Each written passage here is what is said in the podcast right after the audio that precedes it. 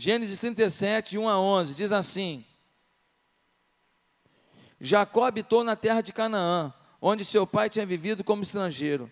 Essa é a história da família de Jacó. Quando José tinha 17 anos, pastoreava os rebanhos com os seus irmãos, ajudava os filhos de Bila e os filhos de Zilpa, mulheres de seu pai, e contava ao pai a má fama deles. Ora, Israel gostava mais de José do que de qualquer outro filho, porque ele havia nascido em sua velhice. Por isso mandou fazer para ele uma túnica longa. Quando seus irmãos viram que o pai gostava mais dele do que de qualquer outro filho, odiaram-no e não conseguiam falar com ele amigavelmente. Certa vez, José teve um sonho, olha aí, gente. E quando o contou a seus irmãos, eles passaram a odiá-lo ainda mais. Ouçam o sonho que tive, disse-lhes. Estávamos amarrando os feixes de trigo no campo, quando o meu feixe se levantou e ficou em pé, e os seus feixes se ajuntaram ao redor do meu e se curvaram diante dele. Seus irmãos lhe disseram: Então você vai reinar sobre nós? Quer dizer que você vai nos governar? E o odiaram ainda mais, por causa do sonho e do que tinha dito.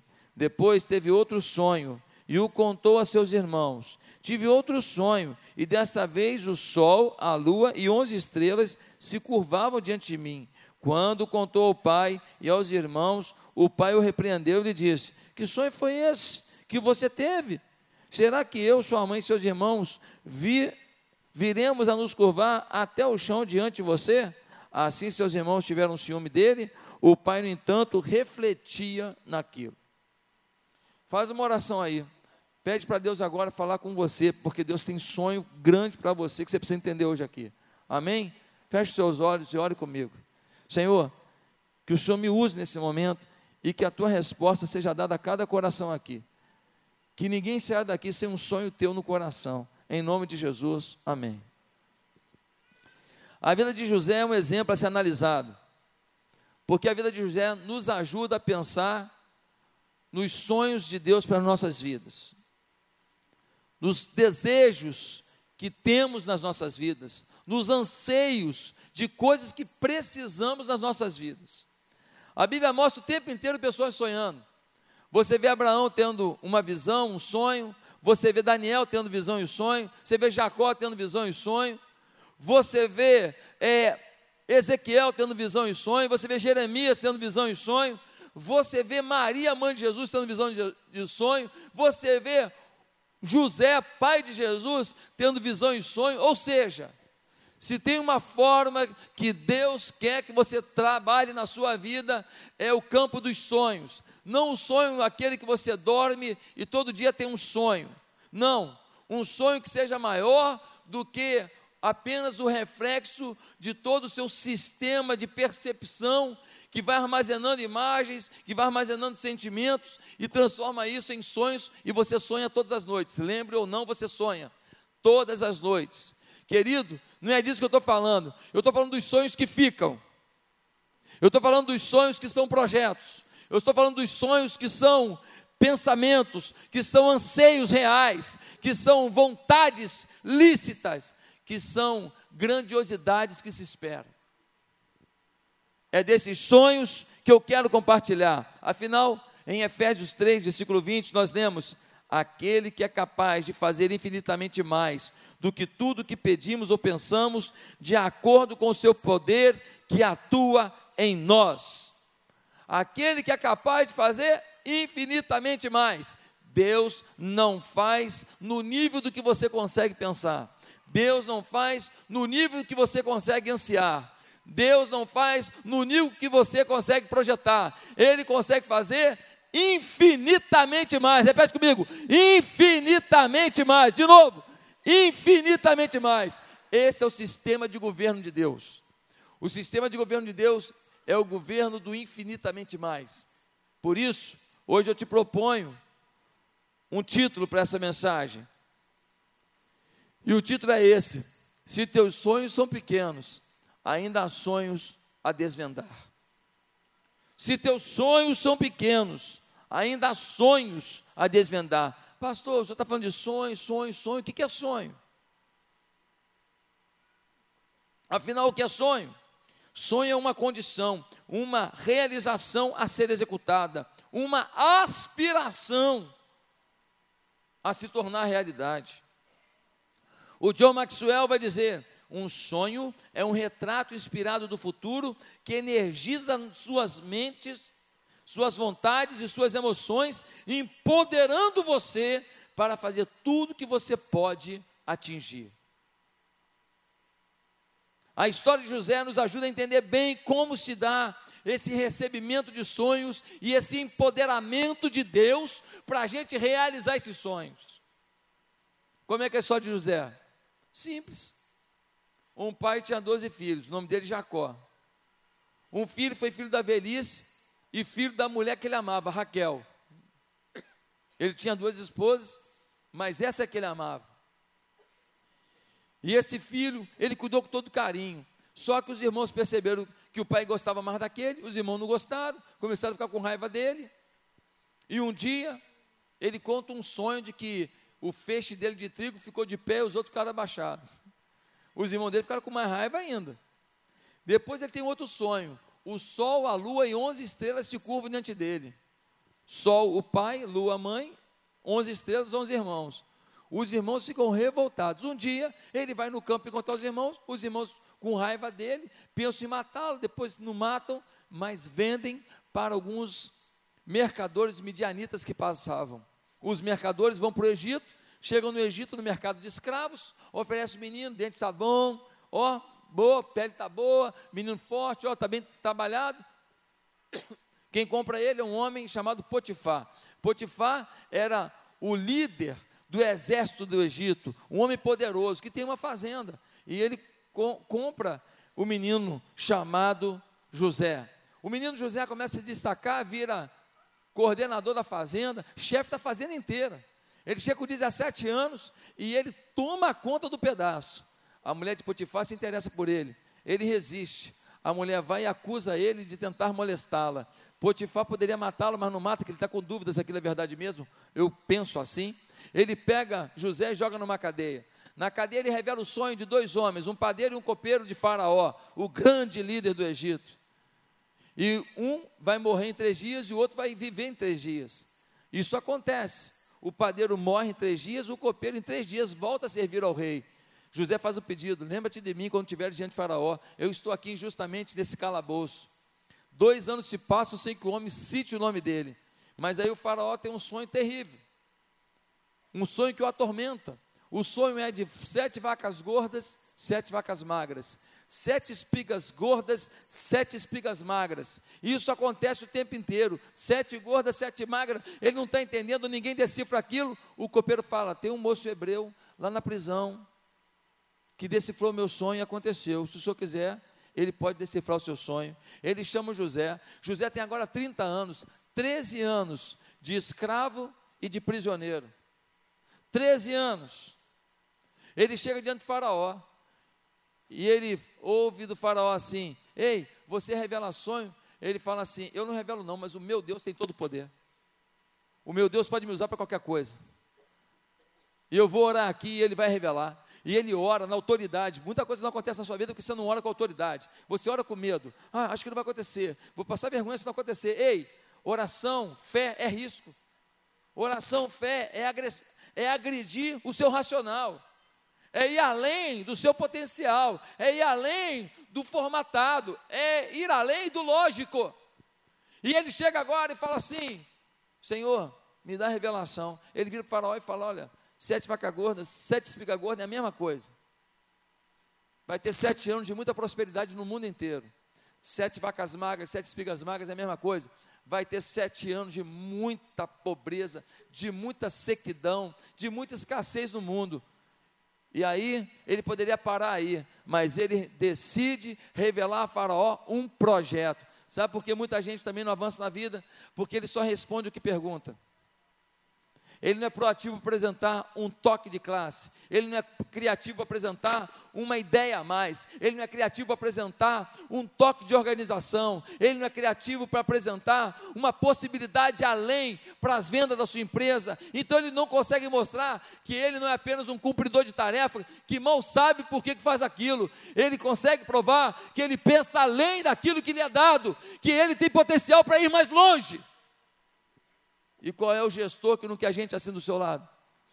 Só um louco que não quer a gente assim do seu lado. Eu não quero um padeiro que faz pão, eu quero um padeiro que diga para mim: por que o senhor não faz um doce assim, assado? Que eu vi numa receita assim assado, acho que pode ser uma coqueluche esse negócio aqui. E aí eu faço doce e de repente a minha venda de, de doce na padaria, que era de é, 10 mil reais, passa para 20 mil. O que, que eu faço? Eu aumento o salário desse cara eu promovo ele, eu boto ele agora, pego um tempo dele só para ele pensar em novas estratégias, porque esse cara é criativo, esse cara não é apenas um executor de tarefa, quem está me entendendo, diga eu estou.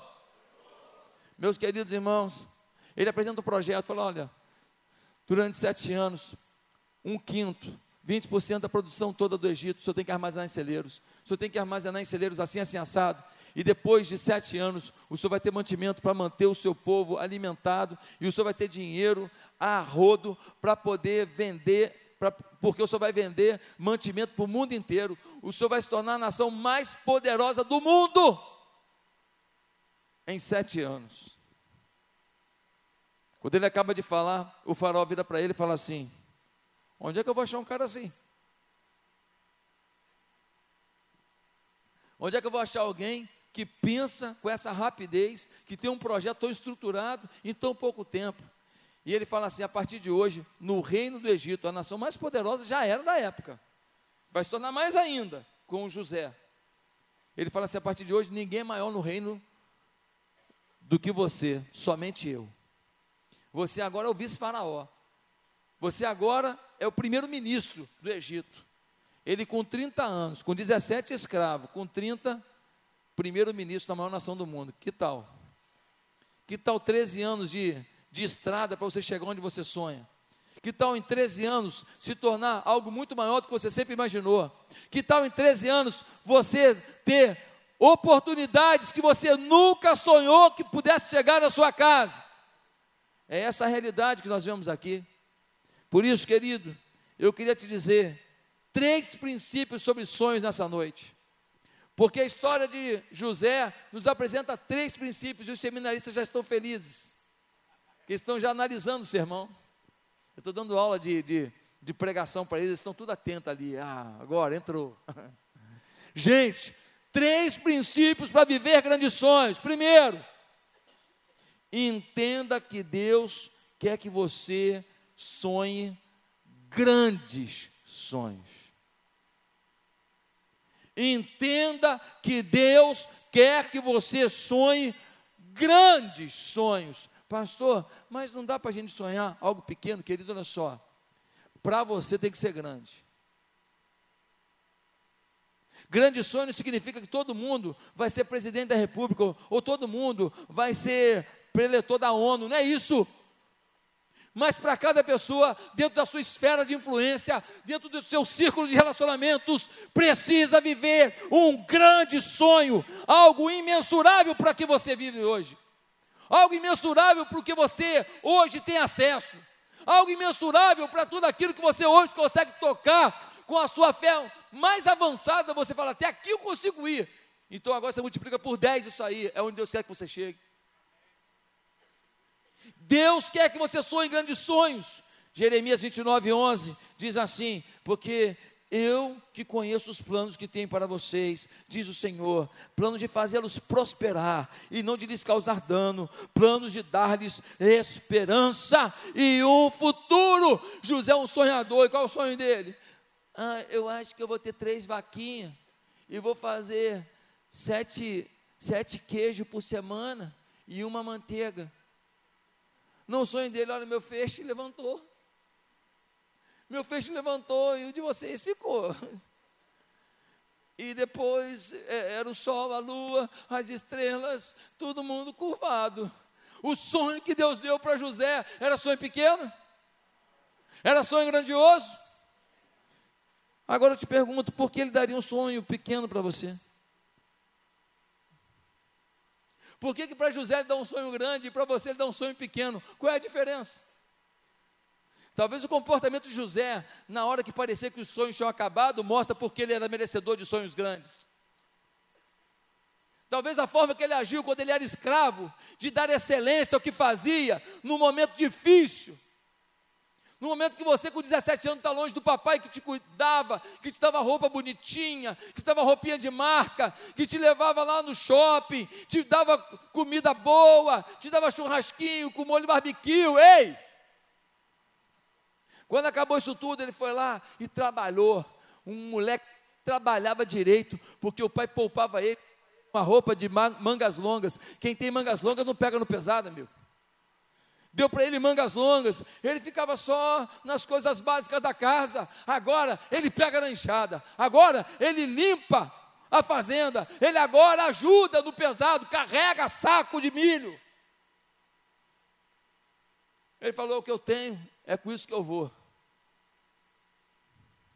Depois vai para a prisão. Chega na prisão, o que, que ele faz? Ele vai para a prisão, chega na prisão, ele fala: Já que eu vou ter que morar aqui, deixa eu arrumar esse negócio. Ô carcereiro, tem vassoura aí? Tem pano de chão não? Só tem um veja aí para dar um. Tem aí? Tem um, um inseticida para jogar aqui nesse bueiro cheio de barato? Como é que é? já que eu estou aqui, eu vou dar o melhor. Em pouco tempo ele conquistou o carcereiro, se tornou o líder da prisão. José sabia lidar com suas perdas. José não se abatia, porque parecia que os sonhos que ele teve eram simplesmente devaneios de um moleque irresponsável. Ele acreditava que aqueles sonhos que Deus deu, Deus que se vire para cumprir, porque se Deus deu, Ele vai me ajudar a chegar lá. Cabe a mim estar preparado e viver da melhor maneira, da maneira mais inteligente no momento que eu vivo. Se teus sonhos já tinham sido esgotados, está na hora de sonhar de novo. Provérbios 13, 12 diz: A esperança que se retarda deixa o coração doente, mas o sonho satisfeito é árvore de vida. O sonho satisfeito, quando você realiza um sonho, você é árvore de vida. Ah, queridos, quantos momentos difíceis eu tenho passado.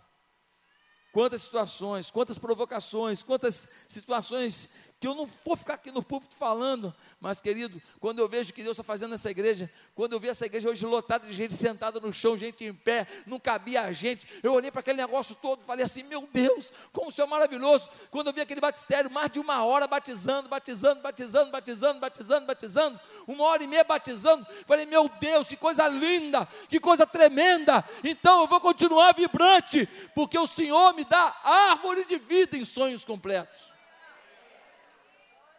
Se eu sou árvore de vida, eu tenho fruto ainda para dar. Se você é árvore de vida, você tem fruto para dar. Agora eu te pergunto: quem aqui consegue comer todo o fruto de uma árvore? Você come todas as mangas, imagina uma mangueira grande. Toda a manga que produzir, você que comer. Você vai ficar com a cara de, de, de, de caroço de manga daqui a pouco. Ninguém consegue dar conta. Imagina uma jaqueira aquela abarrotada, toda já que você vai comer sozinho. Você come sozinho? Não. Se a árvore está dando muito fruto, você vai ter que compartilhar. Ou seja, você vai ser frutífero na vida de alguém. Ah, meus amados irmãos, coisa linda isso aqui. Que sonho, esperança, desejo você tem no coração. Há muitos tipos de esperanças, de sonhos, de desejos. Sonhar em fazer coisas grandes no reino de Deus não é pecado. O Bill Johnson, no livro Sonhando com Deus, ele vai dizer: nos foi dada a capacidade de sonhar, e mais importante, sonhar com Deus. Muitos cristãos descontam seus desejos, automaticamente tentando se livrar de tudo que querem, a fim de provar para Deus rendição. O Bill Jones está dizendo: ei, tem gente que abre mão dos sonhos, porque fala: não, não posso sonhar nada para mim, não, senão vai parecer que eu não estou rendido a Deus. Que bobagem. Quando Deus deixa você desejar alguma coisa para a sua família, alguma coisa para o seu bem-estar, isso não é pecado. Quando Deus te dá um sonho de você atingir um novo patamar na sua vida profissional, qual é o pecado nisso? Pare de colocar pecado onde não há. O problema não é você conquistar, o problema é o que você faz com a conquista. O problema não é você enriquecer, é o que o dinheiro faz no seu coração, na sua vida. Quantos empresários aqui que estão ricos já, que podem nos ajudar tanto na ação social da igreja, basta você abrir o seu coração. Ah, mas eu quero enriquecer mais, eu quero ter para três gerações. Pois é, Jesus volta nessa e você deixa tudo para trás. Jesus está à porta, meu irmão. Jesus está à porta, a iniquidade tomou o mundo. Nós vamos melhorar a nossa cidade, o nosso país, nós vamos como valentes, mas isso não representa 1% do que o mundo vive hoje de apostasia. Sonhe coisas para você, um negócio, sonhe com um marido legal. Ah, então vou trocar. Não, é esse aí mesmo, conserta ele. Sonhe com uma mulher bacana, legal. Ah, pastor, eu estava até de olho mesmo. Não, filho, é essa aí, ó, é essa aí. Você vai jogar um monte de, de, de amor, de carinho, de afeto, de ternura, de, de manicure, cabeleireira, roupa. É, é também, é. É viagem. É, é, é. Você vai investir, você vai investir porque você quer sonhar lindo, gostoso, bonitão, maravilhoso com ela. Meus amados, ter desejo ou esperança para coisas boas, para seus relacionamentos, para sua família não é pecado. A questão é que toda vitória na tua vida pessoal precisa ser vitória do nome de Jesus. Precisa ser vitória do reino de Deus. Toda vitória no seu campo material precisa ser vitória do reino do Senhor. Toda sua vitória no seu campo profissional precisa ser glória dada ao Senhor de verdade, não de boca para fora. Primeiramente, quero agradecer a Deus. Agradece nada. A postura às vezes é: eu fiz. Deixa eu desfilar na empresa fui promovido. É promovido hoje, seis meses depois é mandado embora. A empresa é vendida para uma estrangeira, vai ter agora uma unidade de duas empresas, e aí vai ter que diminuir o corpo de trabalhadores para perder o emprego. Assim, ó. Estou falando de casa real, tá? O cara foi promovido, seis meses depois estava demitido. A Bíblia diz no Salmo 37, 4: Deleite-se no Senhor, e Ele atenderá aos desejos do seu coração. Ei, o que está no seu coração? O que está no seu coração? O que seria bom para você hoje? O que seria legal para você hoje? Deleite-se no, deleite no Senhor. O que é se deleitar no Senhor? É se aconchegar no Senhor, é crer no Senhor, é confiar no Senhor, é adorar o Senhor, é declarar ao Senhor: Tu és o meu Pai. e Ele vai conceder os desejos do seu coração. Aonde você fracassou, aonde você perdeu, aonde você falou, Ei, eu tenho uma boa notícia para você. A Bíblia diz que aqueles que mais precisaram da mão de Deus são os mais gratos. Aqueles que foram perdoados de pecado mais brabo são os mais gratos. Aqueles que foram resgatados de um buraco mais profundo são os mais gratos. Então, se você teve perda, dificuldade, luta, ei, você vai ter mais gratidão. E a gratidão do homem é o início de uma grande e poderosa manifestação de Deus sobre o seu futuro. Às vezes, a gente tem que perder alguma coisa para quando Deus nos ajuda a restaurar, a gente já desenvolveu o espírito de gratidão. E aí, se a gente ia chegar nesse patamar no ritmo que a gente estava, e a gente foi lá embaixo, agora a gente vem, passa do nível que a gente estava, passa do nível que a gente ia chegar e vai além, porque o que importa é o fim da sua história. Em segundo lugar, eu quero te afirmar uma segunda coisa, um segundo princípio, importantíssimo para viver os grandes sonhos de Deus. E o princípio é: só sonha coisas, coisas grandiosas com Deus quem entende o grandioso amor de Deus. Só sonha coisas grandiosas com Deus quem entende o grandioso amor de Deus. José era o mais amado dos seus irmãos. Não é bom um pai amar mais um filho do que o outro. Não é bom um pai privilegiar um filho que o outro. Em relação ao outro. Não é bom isso, não. Mas José, de alguma maneira, recebia um afeto especial. E quando eu leio esse texto, eu falo, Senhor, qual é o princípio aqui? Porque isso é um erro de Jacó, de amar mais a José.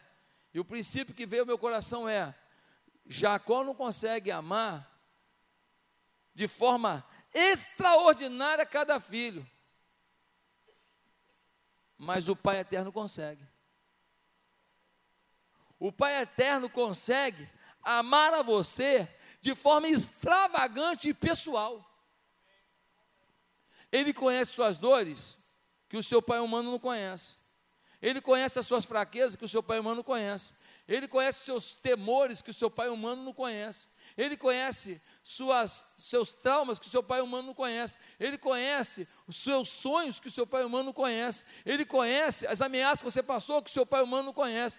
Ele conhece suas decepções sentimentais que o seu pai humano não conhece. Ele conhece tudo. Ele consegue olhar você como um todo e te amar de forma muito intrínseca, muito pessoal, muito estratégica, muito detalhada. É como que um quebra-cabeça, que aquela pecinha, às vezes você fala assim: ah, é aqui. Você bota e fica uma beiradinha de lado.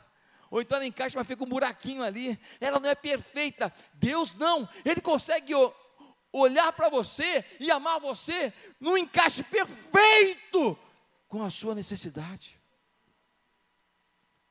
O pai José o amava de forma diferenciada. Deus te ama de forma diferenciada. A dificuldade que alguns têm é que não conseguem se perceber como filhos muito amados por Deus. O que, que você olha na sua vida e você fala assim: Isso foi um milagre de Deus na minha vida? Eu já contei aqui. Eu nasci no domingo de Páscoa. Enquanto eu nasci, meu pai pregava. Meu pai foi me ver no dia seguinte. Naquela época não tinha celular, não, meu irmão, nem WhatsApp. E telefone na casa de pastor, coisa raríssima. Minha mãe não conseguia nem falar com meu pai. Foi para o hospital, eu nasci. Ah, coitado do pastor. Ei, eu não sabia. Fiquei sabendo depois. Não fiquei traumatizado. No domingo de Páscoa, nasceu Josué Valão de Oliveira Júnior. Meu pai pregava enquanto eu nascia. Eu transformei isso numa expressão do amor de Deus por mim. Eu transformei isso numa expressão de profecia de Deus sobre a minha vida. E não adianta você falar que foi coincidência, que eu quero que se dane a sua opinião. Não vem estragar meu sonho. Eu não estou estragando o seu. Ei, não deixa ninguém estragar teu sonho, não. Eu transformei em profético na minha vida aquilo que o Espírito falou para mim. Agora você pega o que Deus já fez na sua vida, transforme em profético, você vai ver até onde você vai. Agora, se você, ah, é coincidência, ah, é por acaso. Ah, é, eu acho que foi sorte. Foi sorte. Nada que Deus fez de cuidado, de zelo, preparando o seu futuro, você consegue enxergar como o cuidado e o amor profundo dele. Por isso que você não vai além às vezes. Porque você só vê a hora que você entra na furada. Você só vê a hora que era macarrão com salsicha na escola e faltou a salsicha.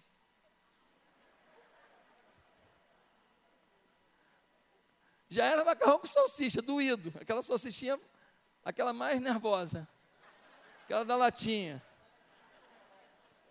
Aquela que se tu pegar aquela água que sobra dela, fizer uma máquina para jogar aquilo como arma química, mata todo mundo assim, ó, num raio de 200 quilômetros. Então, querido, se você não perceber a mão do Eterno conduzindo a sua história, preparando o seu caminho de vitória, e você não se olhar como um filho muito amado, como sonhar grandiosamente se você não sente um amor grandioso? Pastor, você fala isso porque Deus botou a mão na sua vida, Deus te abençoou. Ei, Deus não botou a mão na minha vida ontem aqui, quando a igreja tinha 10 mil membros. Deus não botou a mão na minha vida quando você veio para cá para ser família comigo aqui e me dar essa alegria. Deus botou a mão na minha vida lá atrás. Quando eu estava passando dificuldade. Quando eu fui para Ipatinga pastorear uma igreja no interior. Quando eu tive que lidar com outra cultura. Deus botou a mão na minha vida quando eu vim para cá com uma igreja que se reunia numa escola municipal imunda. com menos de 30 pessoas. Se você não vê o amor grandioso de Deus na sua vida, no meio das suas dificuldades, você não vai chegar nas grandiosidades. Talvez seja esse tempo de dificuldade na sua vida a melhor oportunidade de você perceber a grandeza de Deus e começar a adorar a Deus e começar a empreender com Deus. Falar, Deus, eu não me submeto a isso, que eu sou um filho amado, eu sou um filho querido, e esse momento que eu estou vivendo é alguma experiência, é algum preparo, é alguma oportunidade. Quantos irmãos aqui, empresários, que montaram alguma coisa, por quê? Porque você estava sem emprego, aí alguém falou assim: pô, vem trabalhar comigo aqui nisso aqui. Você aprendeu um negócio, você foi e montou uma empresinha, hoje você é um baita empresário naquela área. Quantos aqui? Um monte. Eu pergunto toda hora, quando eu vejo um empresário bem sucedido, eu pergunto assim, cara, como é que você parou nesse negócio? Um é reciclagem de papel, o outro é conserto de máquina de não sei o que, eu nem sabia que essa máquina existia.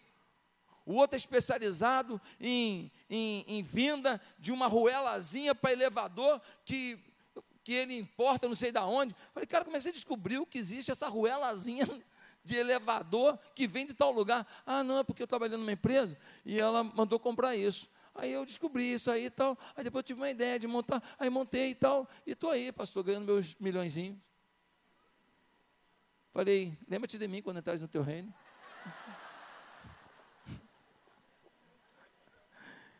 Quantas coisas que pareciam o quê? Ah, acaso, coincidência. Foi maior sorte, maior sorte não. Você tem que começar a enxergar a grandiosidade do amor de Deus por você.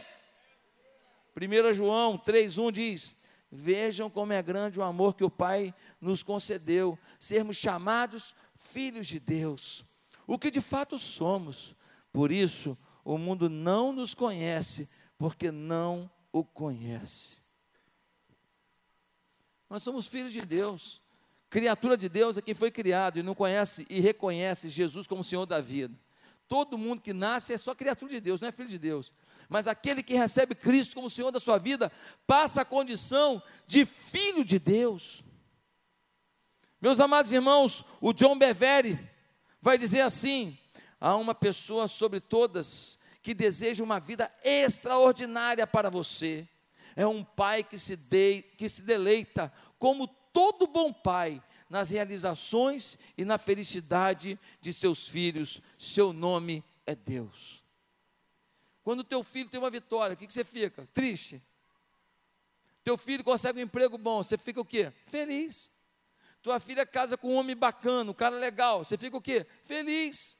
Teu filho que começou a trabalhar há pouco tempo, e você não, não teve condição de ajudar ele financeiramente, e ele agora comprou o primeiro carrinho dele, é um carro 2000, 2005, não importa. Primeiro carrinho dele, você fica o quê? Feliz.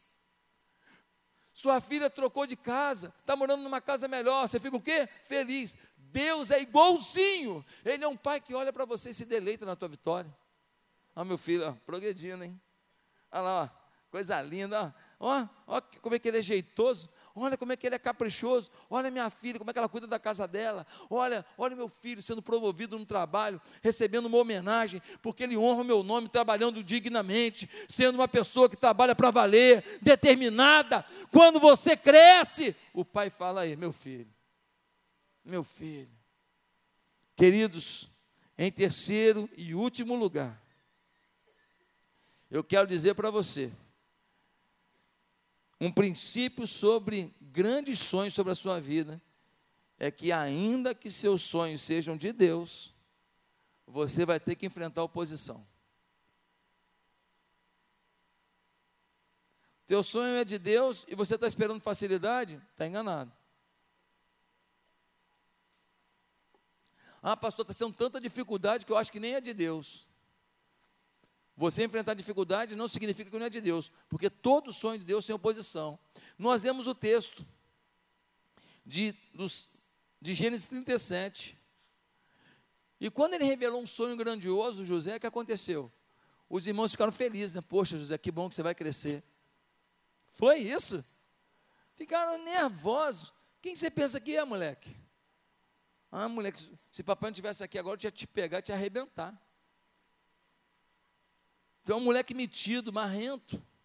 Você lembra quando Davi, que já tinha sido separado para ser o rei de Israel, ele foi encontrar com os irmãos dele, que estavam lá para enfrentar o gigante Golias, e o exército filisteu, os irmãos dele tudo morrendo de medo, e ele foi lá. Quando ele chegou lá, ele viu o Golias desafiando o exército de, de Israel todinho. Os irmãos dele, que eram soldados do exército, com medo. E ele, um garoto, chegou lá e falou para o rei: Eu quero enfrentar o Golias, porque ele está afrontando o Deus de Israel. E quem afronta o Deus de Israel já perdeu. Eu quero ser o instrumento para a perda dele porque não, é, não sou eu que vou lutar, eu vou em nome do Senhor dos Exércitos, e em nome do Senhor dos Exércitos, porque ele afrontou o Senhor dos Exércitos, ele vai dançar. O que, que os irmãos dele falaram? Tu é moleque metido, né? Tu não sabe nem, nem proteger um, um, um gatinho que está brigando com outro gato aí, rapaz, perto de casa. Você não sabe fazer nada, rapaz. Você vai querer agora bancar o, o guerreiro. E ele falou assim: que, que eu fiz de mal contra você? Irmão, o que, que eu fiz? Ele não discute com o irmão, não. Ele fala assim: se eu te magoei, foi mal. O que, que eu fiz? Ele vai andando, ele vai de réu. Ele está fugindo de conflito. Não falta gente para frear teu sonho dentro da tua casa. Ah, pastor, vou chegar hoje e falar para minha mulher: você está freando meu sonho. Querido, a tua mulher é parte do teu sonho.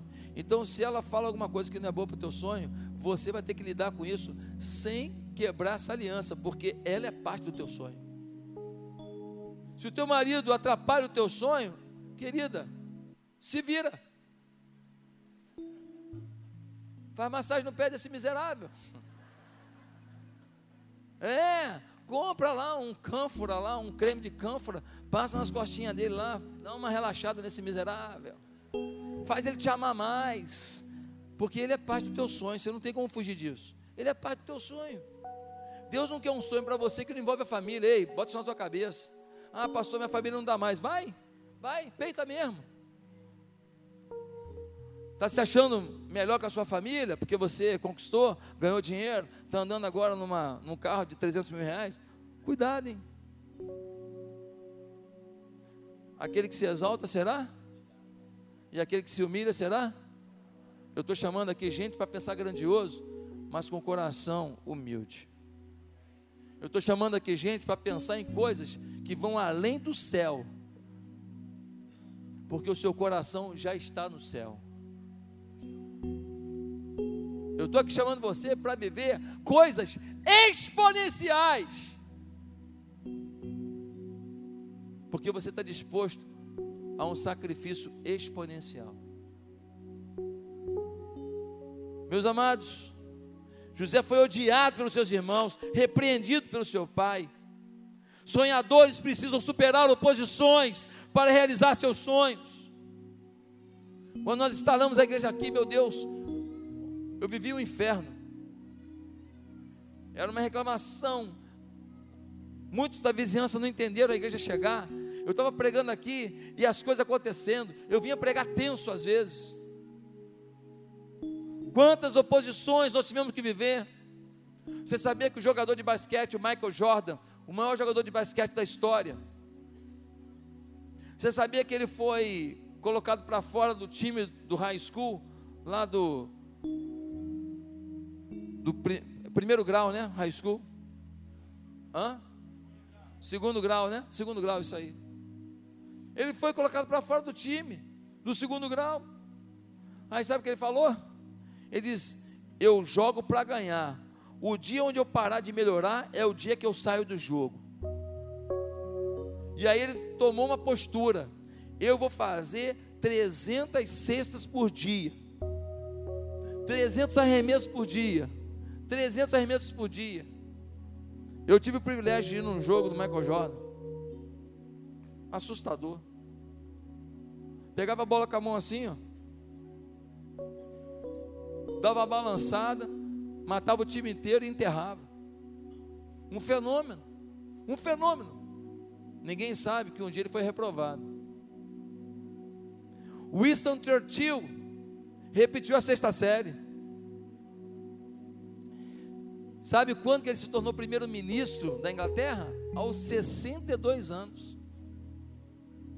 E aí ele pega a liderança da Inglaterra em plena Segunda Guerra Mundial. E o camarada se tornou um estadista que movia a sua nação em direção à vitória. No meio daquela crise, bomba para lá, bomba para cá, ameaça para cá, ameaça para lá. O camarada tinha palavras que o povo inteiro acreditava e seguia a sua orientação. Thomas Edison inventou a lâmpada, inventou um monte de coisa, acho que mais de mil coisas ele inventou. E aí foram perguntar para ele sobre os dois mil experiências que ele fez até chegar na lâmpada. E perguntaram para ele: Como o senhor se sentiu em falhar tantas vezes? A resposta dele: Eu nunca falhei uma vez. Eu inventei a lâmpada. Isso aconteceu apenas no processo de duas mil etapas. O seu fracasso de hoje não é fracasso, é uma etapa vencida por seu sucesso. É uma etapa superada. Alguma lição fica, algum aprendizado fica, alguma situação fica para que você chegue lá. Qual é o final da história de José? Ele sai da masmorra de um prisioneiro, sem tempo determinado de prisão, sem direito a habeas corpus no Supremo Tribunal Federal todo dia. Ele sai dali para ser o governador de todo o Egito. Ei, querido, eu não sei se você está numa prisão hoje. Eu não sei se você é escravo de alguma coisa hoje, escravo de um, de um empregador, escravo de uma situação financeira, escravo de uma dívida, escravo de um vício. Eu não sei qual é a sua condição. Eu não sei se você talvez seja um talento, mas você não sabe transformar esse talento em recurso financeiro. Eu não sei se você é um talento e tem dinheiro, mas você nas coisas de Deus, você hoje é um zero à esquerda. Você não se dedica à célula, você não cuida das pessoas, você é um discipulador que abandona o seu discípulo, você não está cuidando de ninguém para valer, você não está vivendo o ministério pastoral que todo mundo nessa igreja é chamado a viver. Todo mundo aqui pode discipular alguém e pode liderar alguma coisa. Todo mundo pode. Eu queria te perguntar hoje: qual é o tamanho do teu sonho? O teu sonho é sonho de Deus ou é teu? Eu queria fazer um teste do sonho com base no livro do John Maxwell. Vamos nessa? Dez perguntas. Teste da posse. É seu sonho realmente? Ou é sonho de alguém? Seja isso, faça isso. Segunda pergunta, a pergunta da claridade. Responda: Eu claramente vejo meu sonho?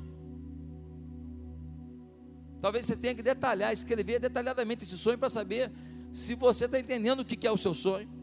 Terceira pergunta, pergunta da realidade: Estou eu dependendo de fatores em meu controle para conseguir meu sonho? Ou o meu sonho depende de um monte de gente, um monte de resultado positivo ou negativo, que nem alguns times que não querem para a segunda divisão por causa dos resultados de outros times. Outros times tiveram que vencer para você não cair. Você não dependia de si mesmo. O seu sucesso depende de alguém ou você está sob controle dos fatores para o seu sucesso?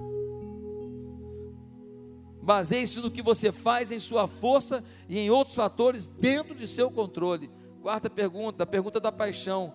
Meu sonho compele-me a segui-lo? Estou apaixonado por esse sonho? Quinta pergunta, a pergunta do projeto. Eu tenho uma estratégia para alcançar meu sonho? A diferença real entre o sonho e desejos pensados é o que você faz no dia a dia. Tem gente que quer montar uma empresa, ganha pouco, mas não junta nada. Como é que vai montar empresa um dia se não junta nada? Tem gente que quer montar alguma coisa, mas decidiu morar num condomínio aqui da Barra que tem um padrão muito alto, que se você morasse num lugar um pouco mais baixo, um pouco mais barato, você economizaria mil reais por mês. Ao final de 12 meses, 12 mil seria o início desse projeto seu. Ah, mas eu não ando para trás. Como aí, andar para trás? Como você está andando para frente? Você está planejando um sonho.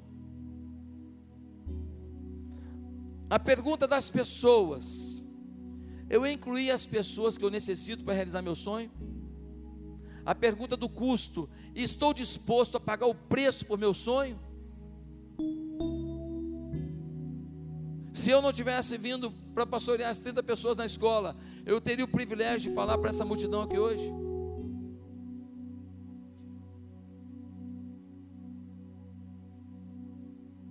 Não faça sua história pelo momento de vitória dos outros. Lembre-se de onde eles vieram e pelo que passaram.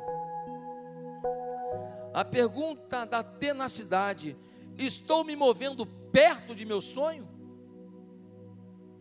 Ou o sonho está muito distante, eu não estou fazendo nada que tangencie o sonho, nada próximo do sonho. É um dia, quem sabe, esse sonho. A pergunta da realização: trabalhar para meu sonho traz satisfação? Em último lugar, a pergunta da significância: meu sonho beneficia alguém? Ah, pastor, tem um sonho para beneficiar o meu bolso para beneficiar a minha família. Ei, esse sonho grandioso aí não inclui Deus, não. Todo sonho grandioso, alguém abençoado, não apenas a sua família, não apenas os seus, não apenas a sua casa. Todo sonho grandioso envolve alguém, porque você é a mão de Deus na terra. Você é o testemunho de Deus na terra. Você é o cuidado de Deus na terra. Você é a profeta de Deus na terra. Você é o milagre de Deus na terra. Então não pode ser só para você o seu sonho. Provérbios 13, 19 diz: O sonho insatisfeito agrada a alma, mas o tolo detesta afastar-se do mal. Sabe o que impede muitos sonhos? A nossa pequenez de transformar desejos momentâneos em coisas mais importantes do que um sonho grandioso nas mãos de Deus. Por isso que muita gente está em pecado de adultério, pecado de mentira, pecado de roubo, pecado de propina, pecado de coisa, coisa pequena, porque não quer pagar o preço de viver um sonho poderoso com Deus. O seu pecado é um grande empecilho para você viver grandes sonhos com Deus e sentir a grandiosa paternidade de Deus. Ei, Deus te trouxe aqui hoje para dizer que se teu sonho é pequeno, ainda tem sonho para desvendar. Diga para você mesmo assim: eu tenho que ter um sonho grandioso, porque o meu Deus é grandioso e tem por mim um amor grandioso. Pequenez não tem nada a ver com a grandiosidade do amor de Deus e o sonho de Deus para você. Curva a sua cabeça nesse momento. E eu queria perguntar: quantos aqui nesta noite foram tocados pelo Espírito de Deus, estão desejosos de viver um sonho com Deus? Mas você entende que você está afastado de Deus ainda. Você não tem andado com Ele ainda. Mas hoje aqui, você quer pedir perdão dos seus pecados, quer entregar sua vida a Jesus, e quer viver com Jesus para sempre, quer viver com Jesus de forma incisiva. Gente, se nós andarmos perto do Senhor, Ele vai mostrar cada etapa do nosso sonho, Ele vai mostrar os recursos onde estão para os nossos sonhos. 2018 ainda não acabou, ainda tem sonho para realizar esse ano. E 2019 tem que ser o melhor ano da nossa vida. Mas se você não anda com Jesus, como viver isso? Se você quer hoje entregar sua vida a Jesus, viver um novo tempo com Ele, repete comigo essa oração. Diga assim: Santo Deus, eu peço perdão dos meus pecados e peço que o Senhor traga grandiosidade ao meu coração. Eu quero viver um novo sonho contigo. Eu quero viver na tua presença. E ó Deus, eu quero realizar esse sonho grandioso que envolve pessoas serem abençoadas. Vem sobre mim nessa hora. Age sobre a minha vida nessa hora. Limpa meu coração de todo trauma, de toda culpa, de toda mazela, de toda angústia. Me empodera agora com o Espírito Santo, porque eu quero finalizar essa semana dos sonhos alinhando os meus sonhos contigo. E é no nome de Jesus que eu oro. Amém.